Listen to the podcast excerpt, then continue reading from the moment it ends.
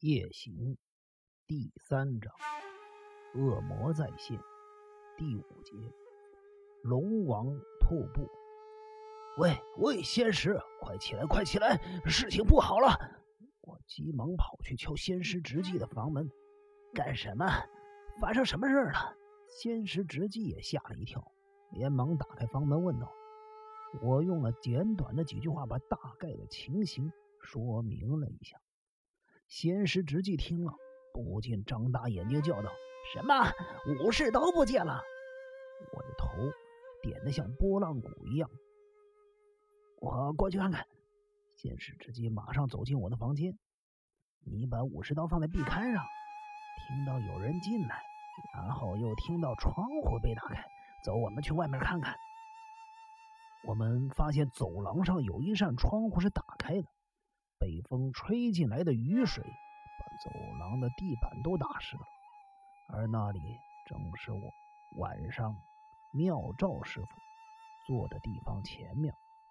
这时候，外面又出现了一道刺眼的闪电。你等我一下，我到对面看看。仙石直记记着闪电的光芒，很快跑了过去。没多久，他就苍白着一张脸回来了。没错，八千代又发病了。八千代小姐不在她的房间里吗？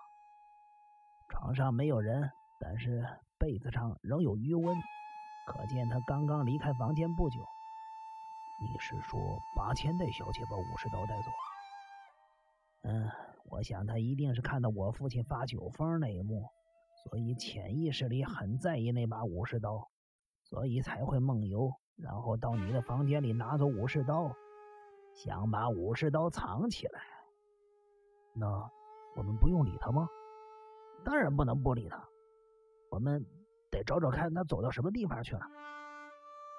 我们回到了房间里，换好了衣服就开始行动。因为屋外的风雨太大，拿伞也没有什么用，因此我穿了雨衣。仙石直纪也是同样的打扮。外面除了下着大雷雨，时不时的出现闪电，照亮了整栋房子、山丘与树木。轰轰的打雷声不断的在我们头顶上回响着。我们到哪儿去找啊？先在房子四周找找看吧。当我们越过了篱笆，来到主屋的后面的时候，房子里面传来了呼叫声：“喂！”发生什么事了？我跟仙师直接吓了一跳，连忙循声望去，看到金田一耕助从厕所的窗户探头出来。这么大的风雨，你们是要去哪儿啊？金田一耕助会对我们的去向产生怀疑是很正常，可是我们又该怎么回答他呢？八千代回来的事儿，绝不能让古神家以外的人知道。金田一耕助看到我们无言以对，又开口问道：“你们是追刚才从这儿走过去的女人吗？她好像在那边转向左边去了。你看见那个女人了？我看到了。刚才我上厕所的时候往外看，正好看到一个穿白衣服的女人从窗外走过，所以我赶紧去换衣服，准备追上去看看。呃，你们等我一下，我一起去。走，我们别理那个怪人。”仙石直接拉着我的手催促着，我们按照金田一耕助的指示，朝着左边转去。看到山木林立的深处有一个小小的木门，木门被风吹得嘎嘎作响。八千代小姐八成是从那儿出去了。小木门外面是一片种满了竹林的山丘，竹林中有一条小径，于是我们沿着小径走着。我们虽然都带着手电筒，但是在闪电十分频繁的情况之下，几乎不需要用到手电筒。但是在震耳欲聋的雷声、风声、雨声夹杂的情况之下，仙石直纪的声音根本传不出去。更何况八千代还在梦游的状态中，就算他听到了叫声也没有用。走过了这一片树林。就进入了真正的山路，四周满是栗树的山坡，到处可以看见开垦的痕迹，田地里也都是地瓜的藤蔓。八千代到底去哪儿了？我们再往上面找找看吧。我们沿着蜿蜒的山路往上爬，猛然间，仙师直击的脚下踢到了一样东西。他拾起来一看，竟然是刀鞘。我们两个人不禁对看了一眼。他果然是走的这条路，可是刀鞘掉在这儿，他拿着已经出鞘的武士刀啊！我不禁全身颤抖起来，这真是太危险了。八千代小姐拿着出鞘的武士刀到处乱走，万一跌倒了怎么办？五代，赶快！好！我们迎着越来越强的风雨，尽量加快了脚步。没多久，防水帽都湿透了。雨水不断的沿着帽檐滴落下来。啊，喂！我喘着气叫着仙师之际，啊，怎么了？八千代小姐，为什么要带着武士刀上山呢？梦游的人通常是因为潜意识里存在着某些想法，才会在梦游的状态中去做。他为什么要拿着武士刀爬上山顶呢？哎，我也正在思考这个问题。难道他的目标是龙王瀑布？龙王瀑布，这座山里面有座大瀑布，村民称它为龙王瀑布。我来到这儿之后，曾经去过一次。八千代回家之前，好像也去过那儿。我想，他可能是想把武士刀丢到瀑布里去。我们顺着这条小径能到龙王瀑布吗？可以，你看，谷底的水就是从龙王瀑布那儿流过来的。我们不知不觉已经走过了溪谷边，溪里传来了汩汩的水流声。我们继续沿着溪谷的小径往前跑。仙石直纪突然间叫了一声，接下来停下了脚步。怎么了？八千代，八千代小姐，你看到八千代小姐了？刚才闪电的时候。我看到八千代站在很前面的地方，啊！天边又出现了一道闪电，这次我也很清楚的看到了八千代的身影。八千代站在远远的前方，正以着轻飘飘的步伐向前奔去，他的手上确实握着那把出鞘的武士刀。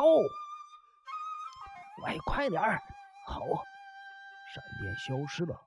四周又恢复了一片漆黑，在黑暗中，雷声、疾风、树木豪雨以及溪流中的水声不断的刺激着我的耳朵。喂，你们！我跟仙师直纪正奋力往前跑的时候，后面又传来了金田一耕助的呼叫声。混蛋，那个金田一耕助跟上来了。那个人到底是做什么的呀？他怎么会这么冒冒失失的跟着我们？会不会有什么？企图啊！我不知道，若是被他看到八千代就麻烦了。快点，趁他还没追上我们，我们必须找到八千代，把他藏起来。还有还有多久能到龙王瀑布啊？快了，就快到了。要是白天，我们站在这儿就能看到龙王瀑布了。我们抬头往上看的，天边突然间出现了一道闪电。啊！刹那间，我跟仙石像是被钉子钉在地上一般，两人只能张着嘴呆望着前方，一时间动弹不得。无代，仙石那只抓着我手腕的手像冰块一样的冰冷。两排牙齿不住的打颤，身体则像风中的树叶一般摇摆不定。在这风声呼啸吹过的雨夜里，我终于深深的感受到了树枝饱受寒风侵袭的凛冽感。你看到了吗？我看看到了。我的舌头因为寒冷恐惧而有点打结。是风屋。呃，脸没看得很清楚。还有那把武士刀。八千代小姐，会不会已经？我吓得话只能说出一半，觉得心脏几乎要停止了。眼前这一切已经超出了我心脏所能负荷的。刚才那道闪电的光芒，让我们看到了世界上最最最可怕的一幕：一个男子站在龙王瀑布的上方，他像展翅的蝙蝠般，身上一袭披风迎风站立着，右手挥起了武士刀。那个男人。戴着一顶帽檐很宽的帽子，所以我们看不到他的脸，但是可以清楚的看到一个很明显的特征，就是他的背上一块隆起的肉瘤。这个男人是个驼背，那么他一定是风无小事。我们像一尊雕像似的站在黑暗中，一动也不敢动。不久就听到了一阵女人的惨叫声，是八千代小姐。她好像在求救，怎么回事？瀑布的上方站着一个奇怪的男人。金田一耕助突然间出现在我们身后，说道：“这时候，女人的惨叫声再度从黑暗深处传来。走吧，一定出事了，快点！”金田一耕助和服外面穿着雨衣，率先走了出去。我跟仙师直纪看到金田一耕助一脸匆忙的往前走。这才如梦初醒的回过神来，紧跟着金田一耕助的后面跑去。一路上，闪电还是继续出现，但是我们并没有再看到风屋小事或是八千代的身影。雷声、风声、瀑布声不绝于耳。我突然间觉得自己眼前仿佛出现了一条通往地狱的道路。那种恐怖的感觉，是非笔墨所能形容。不久，我们来到了龙王瀑布的岩石上，但是那儿已经没有半个人了。八千代，八千代，事态已经发展到了这个地步，我们也没有必要顾虑金田一耕助了。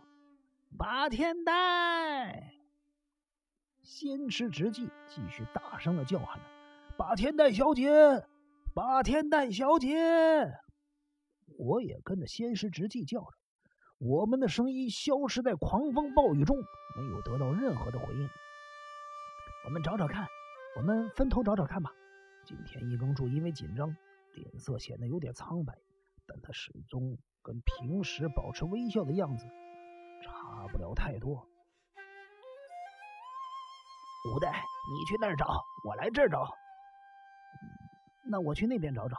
金田一耕助说着，先是直纪根本无视这个人的存在。他转头镜子对我说着：“五代，你小心点对方有武士刀，而且敌暗我明，要小心，别被他暗算了。”先师直纪的话，其实有一半是说给自己听。好借此安抚一下紧张的情绪，我依照着指示的方向缓缓走去。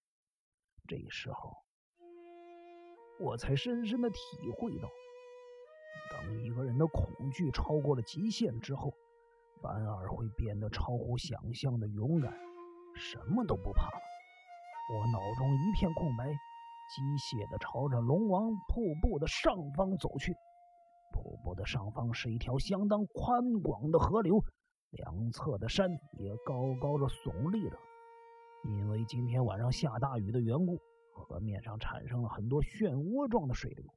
我们三个人分开寻找，不久就看不到彼此的身影。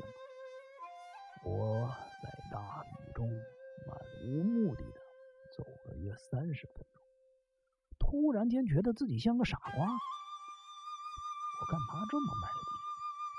这个想法闪过了我的脑中之后，我就变得什么事儿都不想做了。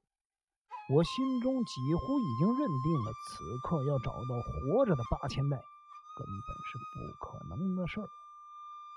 看到风无小士手中握着武士刀的样子，以及耳中听到女人的惨叫声，让我情不自禁地幻想着。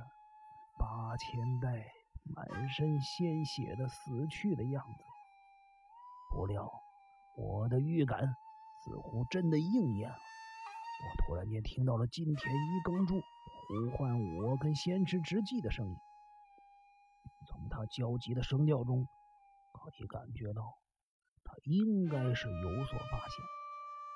因此，我循声走去，在瀑布上方的岩石上遇到了仙师直纪。金田一耕助的声音好像是瀑布下方传来。我跟仙师直纪对望了一眼，不发一语的走下了险峻的山崖。巨大的瀑布声在耳边轰响，雷声也似乎越来越远，闪电的次数也不再那么频繁了。我们走到了龙王瀑布下方的湖边，一眼就看到金田一耕助像石头一样立在岩石上，身上那件完全湿透的衣服。